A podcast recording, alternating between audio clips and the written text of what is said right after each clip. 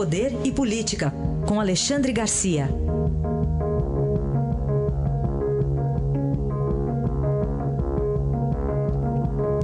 Alexandre, bom dia. Bom dia, Raíssa. Bom dia, Carolina. Bom dia. Bom, vamos começar falando deste país canarinho, né, Alexandre? Pois é, eu, eu ontem quando vi, eu não acompanho futebol, nem tem time, mas ontem quando eu vi que Tite anunciou os nomes, né, eu disse, puxa, mas já é, já tem outra Copa pela frente. Aquele 7 a 1 da Alemanha parece que aconteceu ontem. Né? Aí eu lembro que a gente tem que agradecer os alemães. Né? Na verdade, eles não fizeram sete contra o Brasil, fizeram sete e deixaram fazer mais um, fizeram oito. Né? Uh, mas uh, o, o, que eu queria dizer é o seguinte: imagina se nós tivéssemos nos tornados ex-campeões do mundo.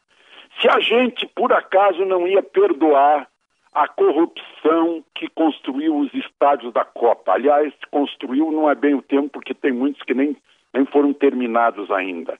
A Lava Jato recém tinha nascido. Tá?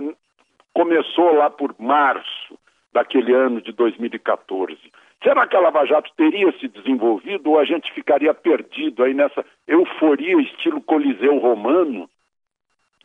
E, então acho que foi muito bom o que aconteceu lá em Minas Gerais, no Brasil e Alemanha, foi excelente, porque nos, nos possibilitou olhar para dentro e pensar nos nossos reais problemas. Né?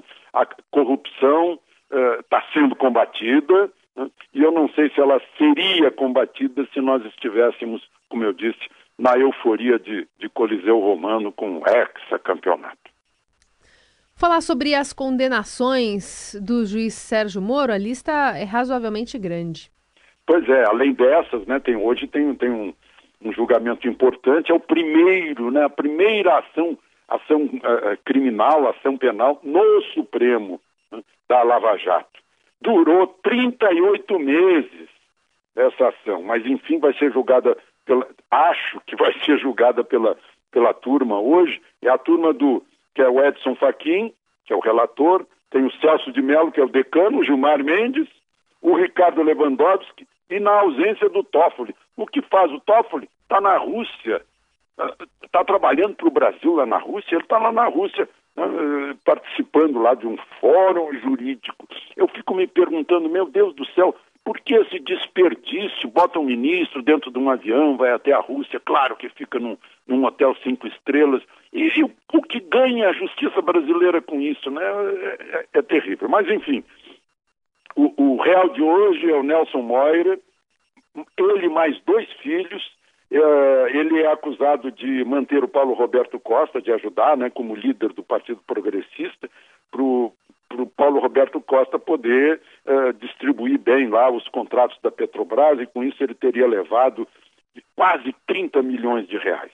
Mas, como você lembrou, Carolina, ontem também, no, no, lá em Curitiba, o juiz Sérgio Moro condenou mais um tesoureiro do PT, o Paulo Ferreira, passou de nove anos a sentença dele, e de novo o, o, o Renato Duque, né, que é o homem de José Dirceu lá na Petrobras, era, o Léo Pinheiro, uh, o homem que deu lá o triplex, mas não é por causa disso, é porque a OAS dele. Uh, uh, não, OAS não, é a OAS, né? A empresa do Léo Pinheiro. É, é, tanta, é tanta empreiteira que a gente vai se confundindo com as siglas. Né? enfim, coordenou uma, um, um, um, uma, um consórcio de empreiteiras e aí levou um dinheirão danado, né? É, então foi, foi condenado de novo. Aí eu pergunto, essas condenações que se repetem, porque são várias ações e onde figuram os mesmos réus. Né? Lula deve estar acompanhando isso da prisão. Né? É, e está vendo que a pessoa, embora condenada numa ação, tem outras ações esperando. E aí é bom lembrar que está quase prontinha para sair a sentença a ação do sítio de Atibaia. E dia 21 de junho está marcado o interrogatório de Lula no caso de, uh, de tráfico de influência na compra dos caças suecos Gripen. A defesa dele tentou anular essa, uh, adiar esse interrogatório, mas ele foi confirmado pela justiça para o dia 21 de junho. Então, a, a, lição das condenações de ontem que a gente tira é que ninguém está livre de outras condenações, uma vez que responda por outras ações criminosas. 21 de junho, que data, hein? Bem no meio da Copa, viu? Nossa, essa data vida. aí, bem no comecinho da Copa. É. Ô, Alexandre, e esse, esse slogan aí que foi lançado aí é, para comemorar dois anos do governo Temer, 20 anos, Sim. o Brasil voltou, vírgula, 20 anos em dois, mas tiraram a vírgula depois, né? é, é, é, terrível essa. E é uma... terrível não, é engraçado mesmo. É, pois é. É, uma, é um plágio do Juscelino, né, é. que era cinco anos em... 50 anos em cinco. Naquele tempo, é, era cinco anos o mandato presidencial, e o Juscelino fez aquele plano de metas né, é, para haver muito progresso naquela época. Mas eu acho que tem que se reconhecer, sim, que o país estava na maior recessão de sua história. Estava com a inflação já de dois algarismos. Né? É, é, 13 milhões de desempregados, um caos geral. Né? Quando ele assumiu, autonomia absoluta para o Banco Central fazer a política monetária e hoje o juro está lá embaixo, abaixo da meta. Né?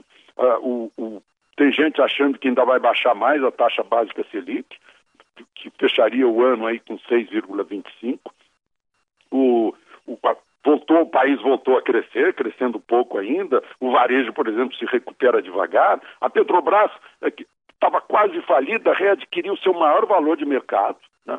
adquiriu seu valor, seu maior valor de mercado. A, a, a balança eh, eh, de contas externas está com resultados excelentes. Né?